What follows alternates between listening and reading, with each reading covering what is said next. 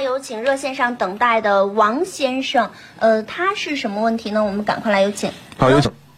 Hello，你好，哎，你好，主持人好，你好，您是咨询哪方面的问题呢？呃，是是这样的，我最近想买个车，主嗯要是商、商务的这个性质比较多一些。对，呃，看了一个宝马的五三零，看了一个奔驰 E 三百，然后现在就是不知道怎么 怎么呃哪个好一点。不知道怎么选了哈。哎，是的，嗯，如果你商务用途比较多的话，我还是建议你买 E 三百。哦， 对，因为第一呢，相对来说，这个奔驰呢更稳重一点，相对更呃稳一点啊。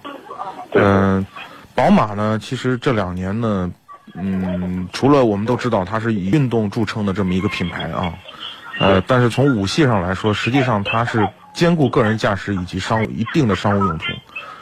嗯、从这种商务的这种感觉上来说，奔驰还是要略好。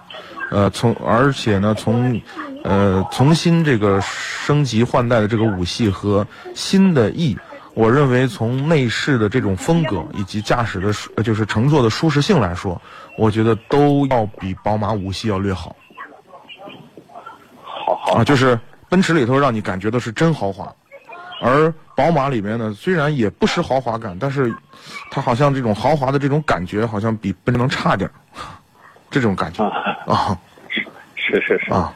那行，那我就明白了。哎，好嘞，嗯，感谢谢谢参与啊啊，拜拜，嗯。哎，好，再好见。的，感谢王先生的参与。